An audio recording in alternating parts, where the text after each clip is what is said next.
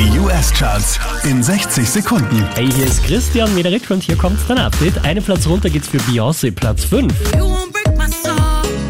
You won't break my soul. You won't break my soul. Hier macht nochmal einen Platz gut, Kate Bush, Platz 4.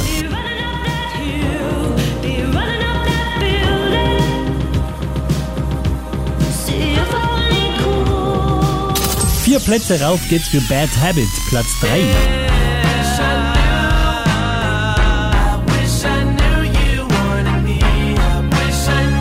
Platz rauf geht's nochmal für Lizzo, Platz 2.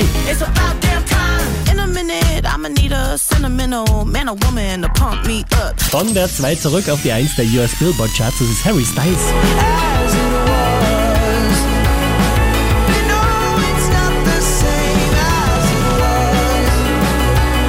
Mehr Charts auf charts.kronehit.at.